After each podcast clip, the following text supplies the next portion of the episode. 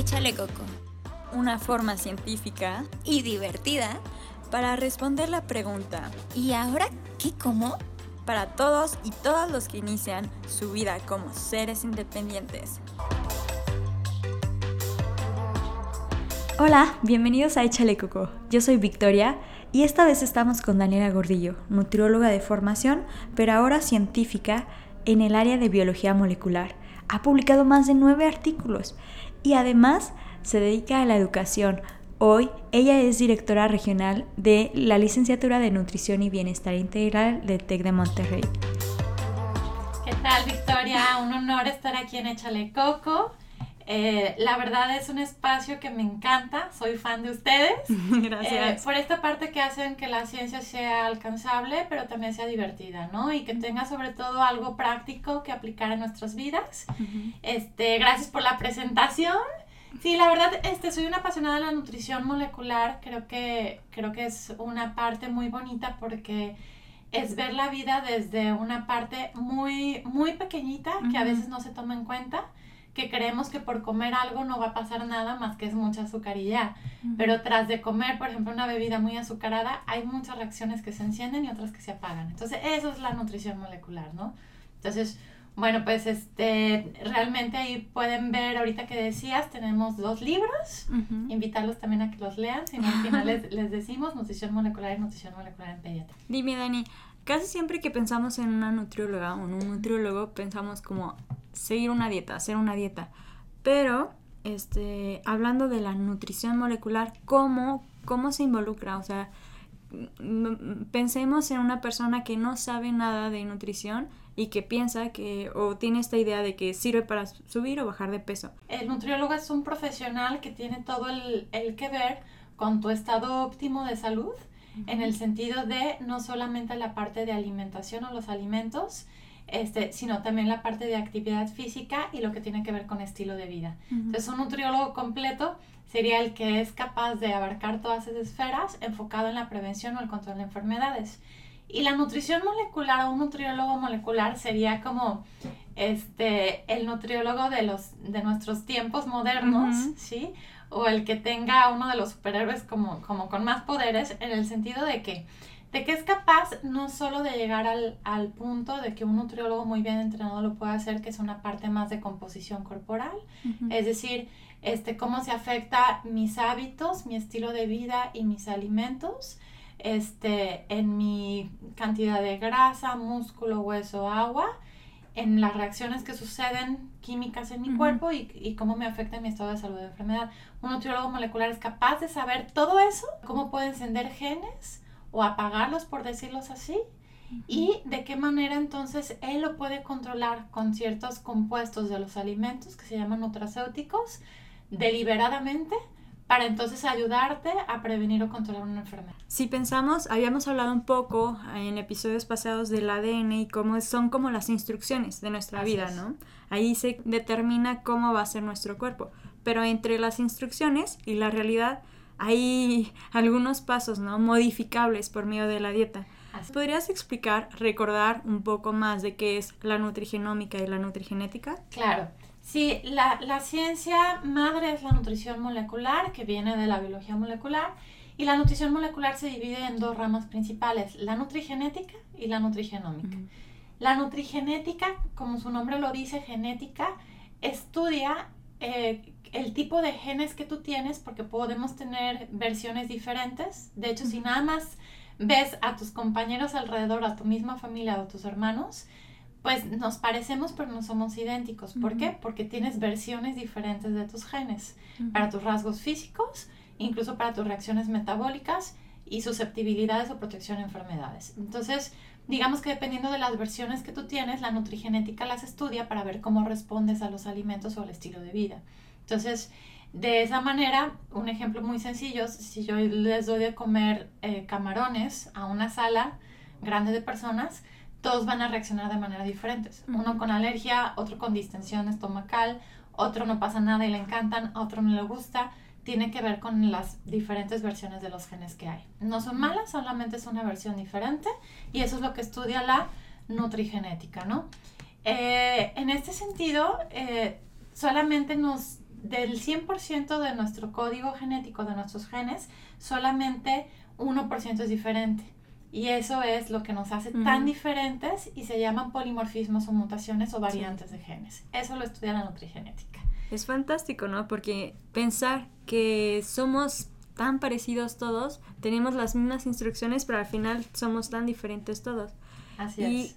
te iba a decir, hablando así, por ejemplo, nos vamos a pensar en películas como de futuristas y así, siempre está esta parte de que si sabemos cuáles, si podemos leer nuestros genes, podemos saber de qué nos vamos a enfermar en tantos años, casi, casi, ¿no?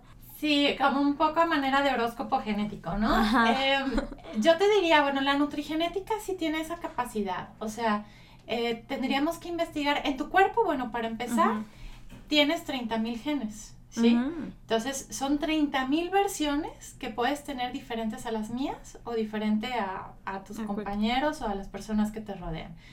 Entonces, para decir exactamente de todo lo que tendrías que suceder en tu vida o esta parte de predicción, tendría que analizar, pues tal vez no los 30.000, pero una muestra significativa, hablando de ciencia y de investigación, de esos genes que tienen que ver con esa enfermedad que me estás preguntando. Por ejemplo, un perfil cardiovascular, que sean genes significativos o el número significativa para ver cuál es mi predisposición. La palabra clave de la nutrigenética es predisposición, ¿de acuerdo? Es decir, los genes no determinan que vas a tener una enfermedad cardiovascular o diabetes o que vas a tener obesidad porque ya te hicieron el, test, el examen y saliste con mayor predisposición para tener obesidad. ¿Por qué? Porque los genes determinan solamente el 30%, Solo el 30. de las enfermedades que morimos principalmente en México y en el mundo que se llaman crónico-degenerativas. Diabetes, enfermedades cardiovasculares como hipertensión, este, hipertensión arterial o dislipidemia, eh, enfermedades cerebrovasculares y enfermedades hepáticas. Las principales causas de muerte en México, ¿no? En México y en el mundo. La número uno en el mundo son cardiovasculares. Entonces, solamente el 30% de los genes eh, tienen que ver con estas reacciones. ¿Y el 70% qué es? Sí, sí, sí. Viene entonces la otra ciencia o la otra rama que se llama nutrigenómica. Eh, la nutrigenómica estudia el estilo de vida y la alimentación, cómo pueden modular entonces estos genes. Tus genes no los puedes cambiar, con esos naciste, con esos te vas a morir. El otro día decía yo en una conferencia, no hay cirugía plástica genética, ¿no? No puedes cambiar los genes, no hemos llegado a ese punto, ¿no? Y, y sí es posible tal vez, pero no es algo accesible todavía a la, a la población, ¿no? Entonces, ¿Qué es lo importante? No cambies de genes. Si ya tienes estos genes que te predisponen a tener obesidad, ¿sí? O a tener una enfermedad como diabetes, pues entonces apaga esos, esos genes o esas versiones de genes que te predisponen y enciende los que te protegen. Cambiando de hábitos. Así es. Esa es la nutrigenómica que estudia entonces cómo los alimentos que comes o que no comes, el ejercicio que haces y que no haces, y las emociones, te estresas, te malpasas, etcétera, que esta triada se llama estilo de vida, pues entonces la nutrigenómica estudia cómo el estilo de vida puede modular la expresión de estos genes. Bueno, los alimentos y la epigenética, juntas dos, estudian entonces cómo modular la expresión de estos genes, cómo encenderlos y apagarlos, y entonces el 70% está en tus manos, dependiendo de las decisiones que tomes todos los días para encender o apagar reacciones positivas para prevenir enfermedades. Entonces vemos que a veces pareciera que un examen genético nos da todas las respuestas, ¿no? Pero se vuelve muy complejo cuando no solamente es un gen, sino a veces dos, tres, cientos o decenas los que se relacionan con una enfermedad o con una característica en específico, ¿no? Está súper padre la capacidad que hablábamos con Edgar Mendivil hace unas, este, hace unos capítulos de cómo incluso alimentos nos pueden ayudar a aprender o a apagar genes. Así es. Pero Dani, me pregunto, entonces, si existen estas pruebas genéticas, ¿no sirven de nada? ¿O para qué, en qué momentos o en qué casos específicos nos pueden ayudar? Claro que son útiles. ¿eh? creo que lo, más importante es em, no hacerlas por nuestra cuenta, las, eh, todas las personas que, que nos escuchan, sino acercarse a un profesional de la salud que sepa del área, que, sea experto en nutrición molecular, en biología molecular y saber para qué las vamos a hacer. ¿Por qué? Pues porque sí, sí pueden dar indicios este, para algo. Yo lo veo que es muy útil, por ejemplo, para salud pública, es decir, Ujú. como para aplicarse de manera masiva. Hay países que lo han usado a favor, por ejemplo, este, el, arroz, el arroz dorado, Ajá, que ah, sacaron sí, sí, este, sí. un arroz transgénico que es rico en vitamina A, porque en esa población eh, tienen una variante génica Ujú. que por la cual hay deficiencia en la absorción de vitamina A y por eso entonces este, necesitan consumir mayor dosis. Ujú. Es útil la nutrigenética, nada más yo lo veo que en esta manera, tal vez no tan particular para personas, habría casos muy especiales, pero no polimorfismos, sino Ujú. mutaciones y ahorita hablamos de ello. Sí. Polimorfismos, tal vez de manera masiva, salud pública es una herramienta súper buena. Por ejemplo, en México, las mujeres mexicanas y en general latinas tenemos deficiencia en- también en absorción de ácido fólico y es por un polimorfismo, una variante génica que tenemos. En Asia tienen también unas este, variantes que en, de metabolismo de alcohol y de xenobióticos, específicamente de las enzimas ALDH y, A- y, y ADH, este, de alcohol deshidrogenasa y aldehído deshidro- deshidrogenasa, y lo que hacen es que no pueden tomar alcohol, entonces Sí, sí, sí. se los protege contra tener una enfermedad hepática. Y si tienen ya una variante que es más o menos, tienen más riesgo porque pueden tomar este, y no se sienten tan mal. Entonces, pues esa una riqueza que nos da tal vez indicios para poderlo utilizar o los gobiernos o los institutos de salud pública muy interesante para la población. Y este y nosotros mismos individualmente también puede ser este hay incluso test genéticos que te dicen tu ascendencia Sí, todo. qué todo. porcentaje viene de China, India, etcétera, es interesante también. Pero incluso también ya hay test que, no de polimorfismos, de mutaciones, por ejemplo, que te dicen, ah, bueno, tienes este mutaciones de BRCA1 y 2 y entonces tienes tanto riesgo más de cáncer de mama. Y tomas una decisión puntual. ¿Por qué? Los polimorfismos son más bien asociaciones para protegerte o, o, eh, predisposición para desarrollar una enfermedad. Entonces, Ok. Este, y es el, este, realmente están presentes, es muy común en más de 1% de la población. Las mutaciones están presentes en menos del 1%, Son raras entonces. así es, y están asociados siempre con una enfermedad. Entonces, pues también sirve, ¿no? Por ejemplo, un tamiz este, de nacimiento en los bebés recién nacidos, genético estaría increíble, Nos ¿no? ayuda mucho. Así es. Y está fantástico porque el conocer a toda tu población, por ejemplo, saber que todos los mexicanos tenemos un riesgo mayor a ciertas enfermedades como diabetes, nos ayuda mucho a generar estrategias que tal vez nuestro plato del buen comer, del bien comer, tiene que ser muy diferente al de otra población, como tal vez los asiáticos o como tal vez los europeos, ¿no? De repente se ponen de moda dietas que funcionaron en, ay, viene de Australia. no sé, de Australia.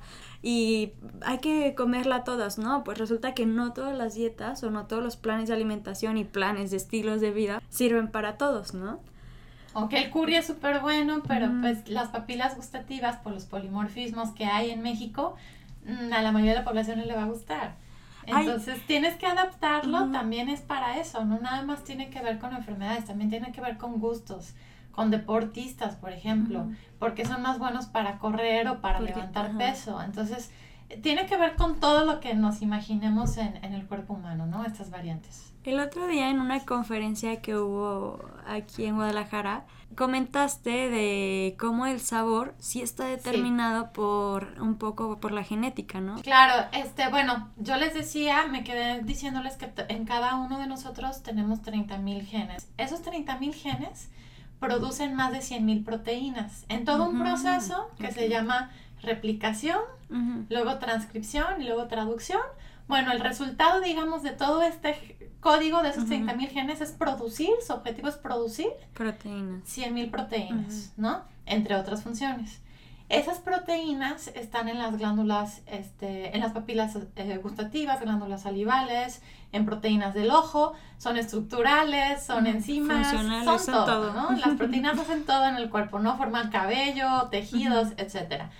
Hablando entonces de los genes específicos de las papilas gustativas, ya, ya hay estudios de variantes génicas que producen las proteínas que forman estas papilas gustativas. Y entonces se ha visto que en los mexicanos tenemos tendencia por tener más gusto por la grasa. Y si es una predisposición genética. Ojo, eso no quiere decir que tengas que comer grasa. Es nada más un gusto, ¿no? Por el cual sientes placer. También hablábamos este, en esta conferencia de que yo les decía, bueno, una cosa es esa predisposición que tienes para que te guste más la grasa. Pero otra es la decisión que tú tienes de decir, si voy a comer grasa, pero de qué tipo, y en qué cantidad. Y entonces voy a encender los genes adecuados para nunca tener obesidad, ¿no? O controlar mi ingesta. Y otra cosa que les decía, a ver, es que eso está muy interesante. Si tú te sacas, vamos a decir, a Victoria ahorita yo le saqué el test, que es imposible, bueno, sí se puede, pero sería muy caro este, de, de todos los genes, todos los que tienen que ver con obesidad.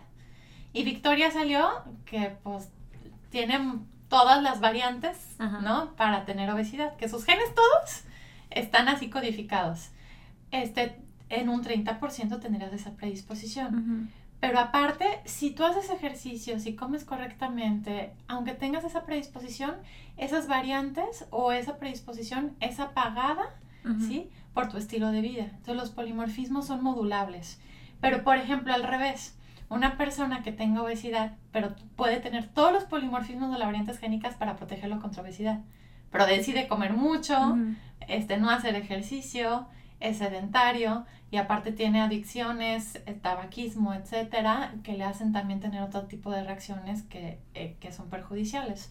Entonces, pues tú tienes todo para tener obesidad genéticamente, esa persona no, hablando de polimorfismos, pero tienen estados diferentes. Entonces, una persona, por ejemplo, con obesidad, su umbral del sabor, no hablando de genes, su, umbral, su umbral de detección de la grasa puede aumentar hasta 10 veces. Entonces, ¿por qué? Porque ya está tan acostumbrado desde niño a comer grasa que llega un punto que necesita cierta cantidad para detectarle que sea palable y que sienta placer. Entonces, no, esto no es nada más la genética, es los gustos que nuestros padres nos formaron al enseñarnos la forma de comer, ¿no?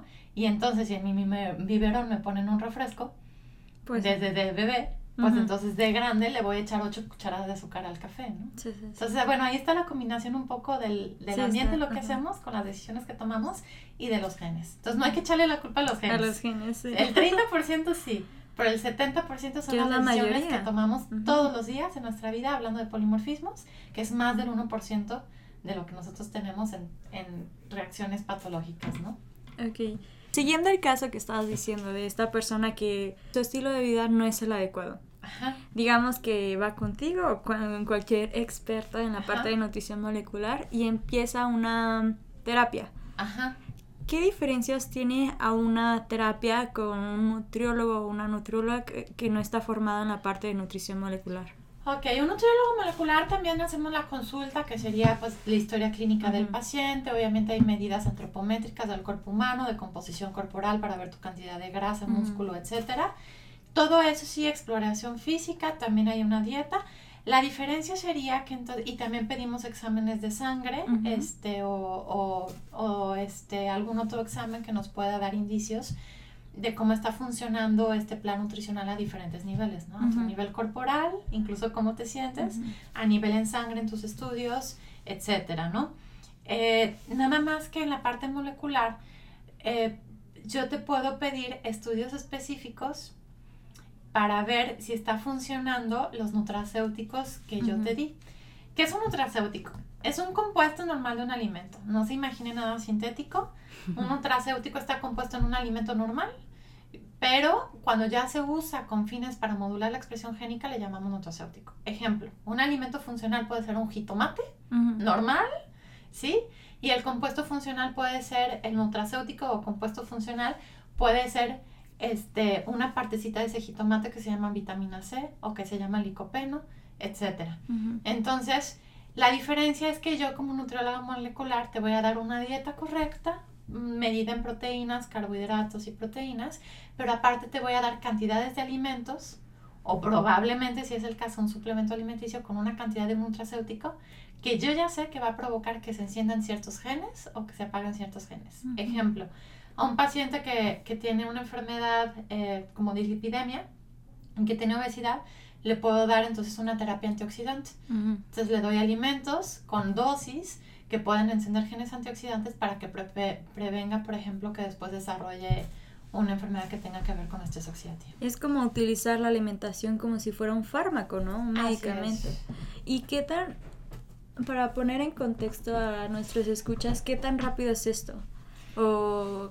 Realmente desde el... Eh, para decir, ay, bueno, ¿cuánto tiempo tengo que esperar para ver efectos? Yo les diría, desde el día uno, o sea, en el momento que te estás llevando ahorita, que decides llevar a tu boca agua natural o una bebida súper azucarada, en ese momento ya hay una diferencia. Aunque tú no lo sientas, con esa decisión se están encendiendo un, perfil diferente de genes que provoca que se enciendan diferentes reacciones. Entonces, si hoy tú cambias ese refresco por, por agua natural, ya no se van a encender esas reacciones que tienen que ver con por ejemplo, con oxidación por la cantidad de azúcar que estás consumiendo. Desde el día 1 se empieza a ver cambios moleculares, es decir, en, el perfil de expresión de genes. Y que tú lo tenés en el cuerpo, claro que va a suceder más tiempo, porque pues también las enfermedades son silenciosas, ¿no? Duras años alimentándote mal o con un estilo de vida incorrecto hasta que tengas una enfermedad.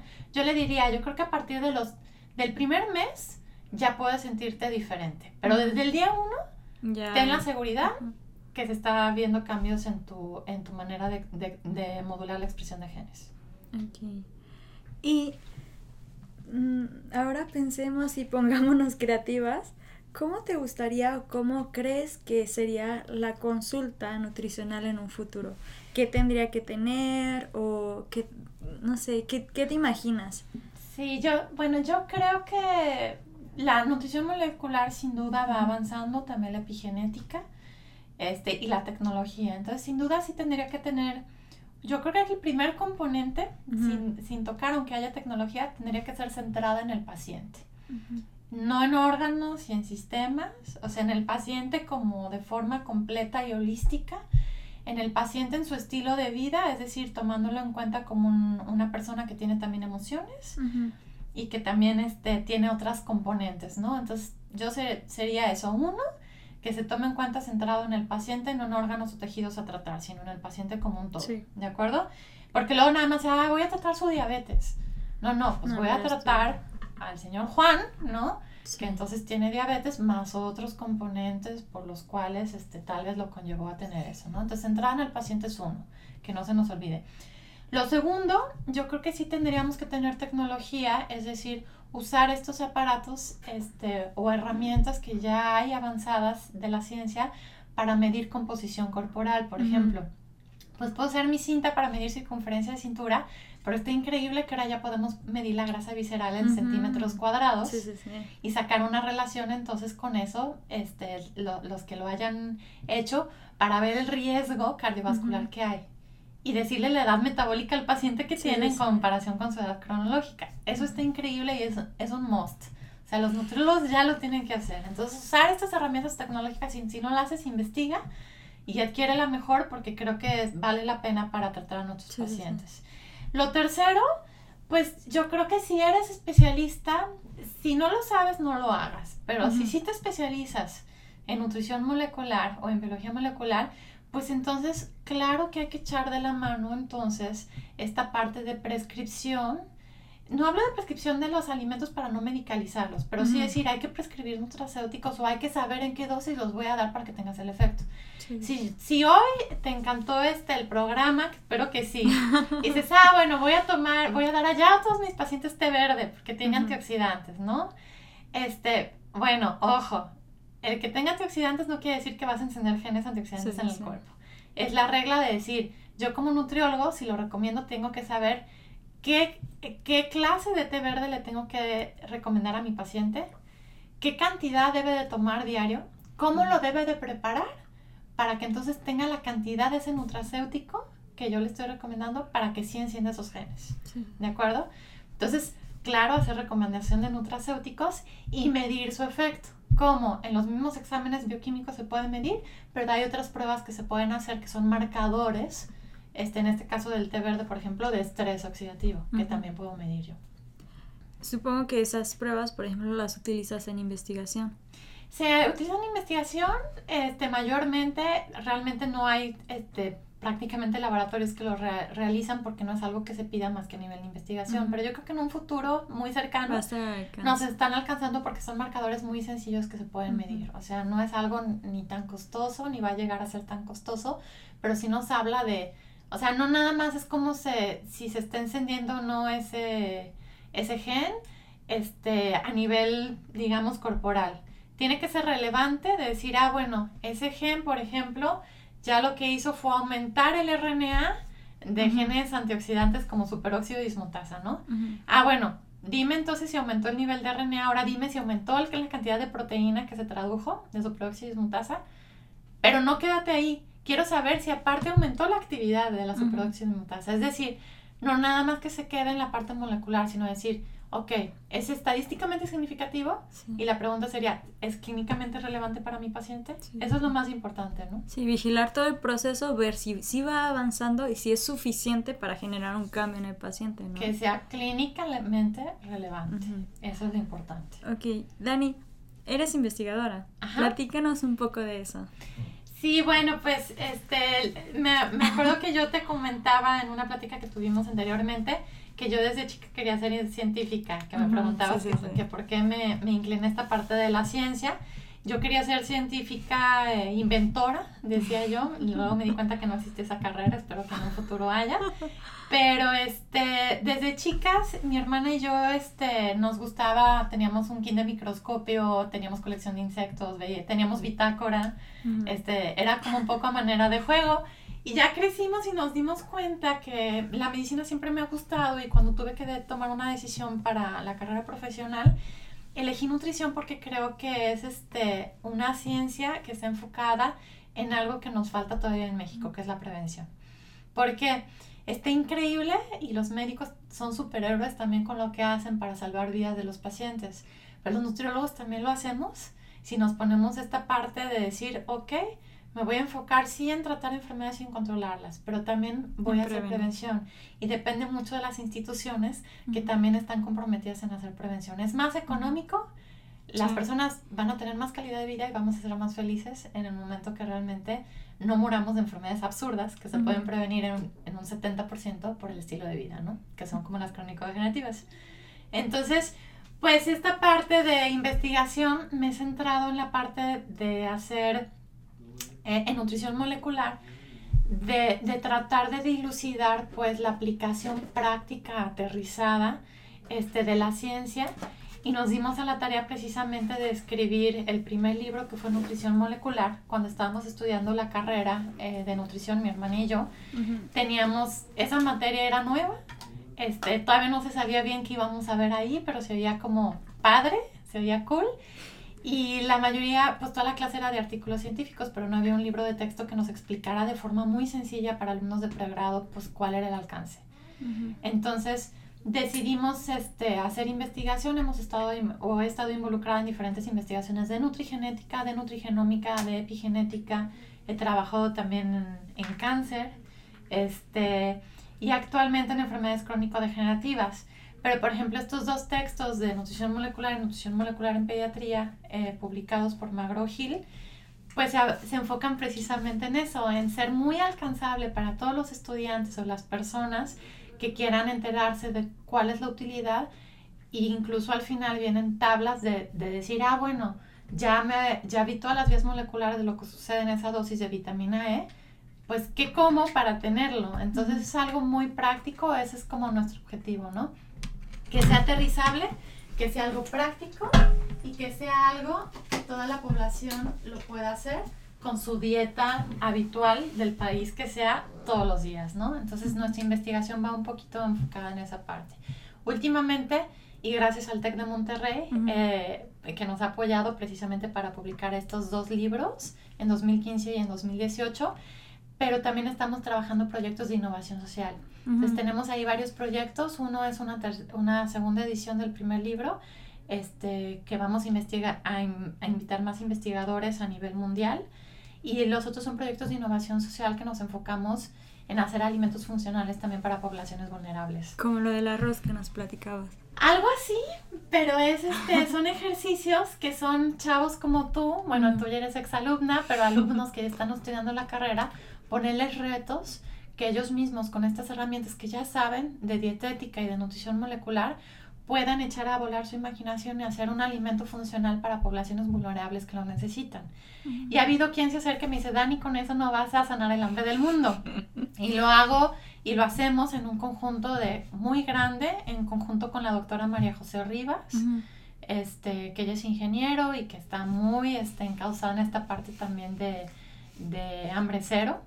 Y de desarrollo sostenible eh, apegados con los objetivos ODS de, de la ONU. Entonces, pues estos proyectos se me han hecho bien bonito, porque podemos juntar la nutrición molecular, que no está peleada a la ciencia, con también la ayuda o la innovación social, pero también la innovación educativa y que ustedes los alumnos aprendan. Entonces, el objetivo yo sé que tal vez no vamos a lograr quitar el hambre del mundo con estos proyectos, pero sí sembrar la semillita en ustedes o en los de ahí ya salen muchas que de ahí van a ser dueños de empresas o líderes o presidentes de países, ¿no? O de su, de su misma empresa que van a llevar esto después más grande, ¿no? Entonces, bueno, tenemos varios proyectos ahorita que esté trabajando con el doctor Edgar Mendívil, con la doctora María José Rivas, con el doctor es más como por la parte de nutrigenética. Este, por mi parte y en los libros es nutrición molecular en general, nutrigenética, nutrigenómica, epigenética, con el diplomado es más nutrigenómica y con estos proyectos de innovación social también. Ay, pues me fascina mucho cómo has logrado mezclar y entrelazar y potencializar todas estas áreas que parecieran tan distintas, ¿no? La parte de educación, la parte de investigación, la parte de eh, crear nuevas cosas, de crear por medio de la escritura y la verdad es que a mí me ha encantado estar cerca de ti y aprendiendo este alrededor de todos los que están aquí en el TEC. Y bueno, muchas gracias por esta entrevista. Ahora lo que vamos a hacer es una un par de preguntas. Ya sabía. que son parte de Chalecoco, un cuestionario es personal, puedes contestar como quieras. Entonces, la primera pregunta es, ¿cuál es tu comida favorita? Ok. Eh, mm, ay, tengo varias. Soy súper dragona. Me encanta, eh, me encanta, si es de bebida, es de verde, matcha. Me encanta, me encanta, me encanta. Este, soy intolerante a la cafeína, lo desarrollé. Entonces soy como más bien alérgica. Entonces era adicta al café, como muchos lo somos. Y ahora ya no. Y ahora ya a partir de eso que ya no puedo tomar bebidas este, con una cantidad significativa de cafeína, pues el té verde. Entonces eso de bebida y de comida. Híjole, me encanta la comida mexicana, pero sí te tendría que decir que mi comida favorita es este. Estoy entre italiana y asiática, dependiendo del día. Pero se puede adaptar este mucho con nosotros, ¿no? Hay que tomar un poquito de todas las culturas. sí, sí, sí. Explorar qué hay. Así es. Pasta me encanta. Y este, y bueno, todo lo que son este cosas así como más crudas, este, de asiática, sushi, este, sí, me encanta. Ramen. Ramen. me encanta. ok. Y hablando de la comida, ¿cuál es tu gusto culposo? En Échale Coco entendemos gusto culposo como tú como profesional sabes que no es lo más adecuado o de combinaciones extrañas. Sí. Soy súper panera. Ajá. Me encanta el pan dulce. O sea, no pasteles, más bien pan dulce, así mi conchita, mi biscuit, etcétera. No tan culposo porque el integral y en la porción y con té verde, té verde antioxidante, ¿sabes? Entonces, sí, soy súper panera. Panecito dulce, galletas, son bienvenidas siempre. Muy bien. Recuerdo mucho que, no me acuerdo en que uno de tus cumpleaños, Ale, una compañera nuestra, te hizo un pastel de matcha. ¡Ay, Increíble. Sí, que aparte estudió para chef. Sí, sí, sí. la carrera. Sí, soy panerísima, entonces por ahí me llegan lo que quieran. Bueno, Dani, si no hubiera sido nutrióloga, ¿qué hubiera sido? Híjole, em, yo creo que sí sería eh, o ingeniera en biotecnología porque me encanta, o sea, sí es esta, sí soy apasionada de la ciencia, entonces no soy buena para las mates, entonces tal vez sería ahí mi coco. Pero ingeniería en biotecnología me gusta mucho la innovación, sobre todo enfocada a innovación alimentaria o a la parte de diagnóstico molecular o algo que sea enfocado en los alimentos, nutrición molecular. Medicina, pero yo creo que sería como, igual me hubiera enfocado a la parte de medicina molecular, no genética, más bien la parte de medicina molecular. y estudié también diseño, no sé si lo sepas, antes de estudiar nutrición. Entonces sabía. también soy diseñadora de closet. Me encanta. Wow. ¿Diseño en qué? Este, gráfico estudié Ah. dos años, pero yo creo que hubiera sido diseñadora industrial ahora sabiendo lo que Ajá. existe porque quería ser científica inventora. Entonces, pues así de crear algo, ajá. sí, locochón, no sé, a, a ver, pero sí me encanta este pintura, la fotografía, también estudio Ah. fotografía, entonces óleo, Wow. entonces todo eso me, me gusta mucho, es como mi hobby. Ajá. Entonces yo creo que algo de arte me hubiera gustado también mucho, música. Música, uff, sí. Está súper padre. Bueno, Dani, ¿qué es una de las cosas más locas o más fuera de lugar, por decirlo así, que has escuchado acerca de lo que haces? Ya sea de la nutrición o Mm. específicamente de la parte molecular. Bueno, yo creo que de la nutrición Ujú. tal vez no es más loca, pero yo creo que es lo que más nos choca a todos Sí. los nutriólogos decir, ah, nutrióloga, ¿me das una dieta para bajar de peso? Sí, o sea, que, que minimicen tu profesión completa, nada Sí, más sí, a decir, ah, es alguien que puede bajar de peso de las personas, Ujú. que es, es muy respetable y sí lo hace, o sea, Y sí se hace, de, de, pero- acuerdo? Y es parte de, pero digamos es un porcentaje muy pequeño. Tal vez no es algo muy loco, pero sí es algo como de que hay que quitar ese mito del nutriólogo. Este, loca acerca de lo que hago, mm, yo creo de que de que me dicen, ah, pero ¿a poco es posible, este, un paciente, por ejemplo, ¿a poco de verdad es posible que yo no vaya a morir de diabetes y que me sienta bien, este, a partir de lo que tú me vas a dar en la consulta? Pues Mm. sí, o sea, tal vez se oye muy loco, Pero es lo que hago. pero igual no vamos a curar esas enfermedades porque ya sabemos que las crónico-degenerativas no tienen cura aún, pero sí se pueden controlar y puedes incluso no tener complicaciones de eso ni morir de eso. Entonces, pues no se me hace a la gente, tal vez le parecería una locura, pero no lo es, ¿no? Y lo otro de, de que, ay, ¿por qué estás en el laboratorio si eres nutrióloga, no? O sea, Ajá.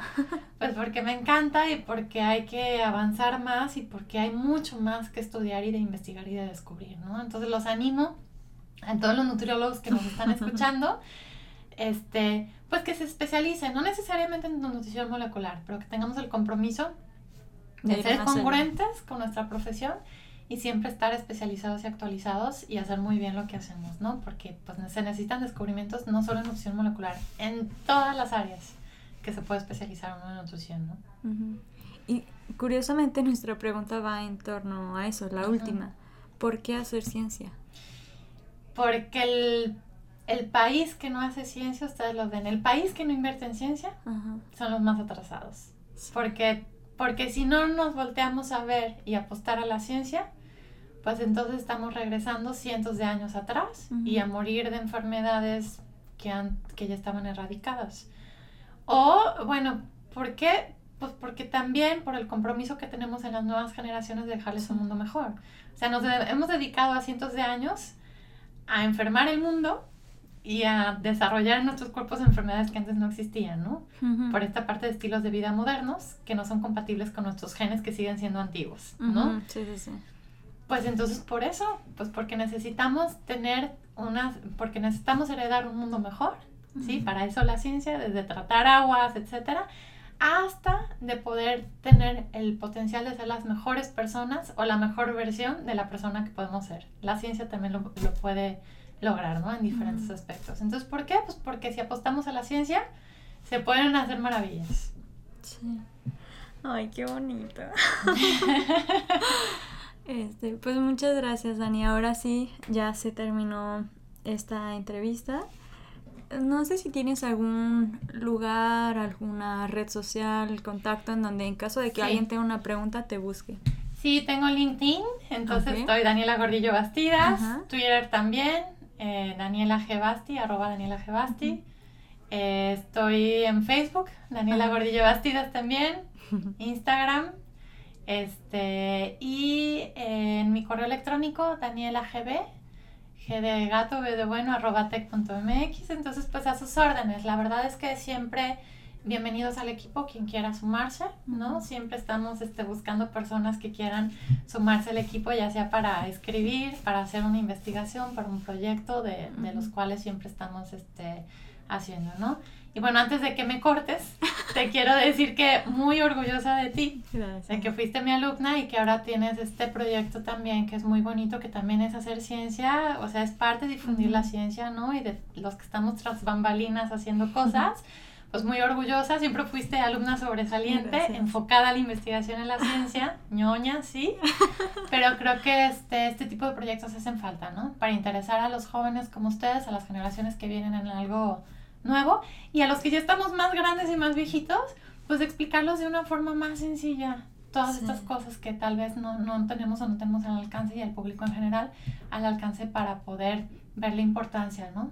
De lo que se hace en ciencia. Sí, pudiste en el clavo de lo que buscamos Rebeca y yo, que ya no puedo estar hoy aquí, pero Me ya le tocará. Sí, también me la felicitas. Pues muchas gracias a todos, escuchas, gracias Dani y nos vemos hasta la próxima. Échale coco. Échale coco, bye. Gracias.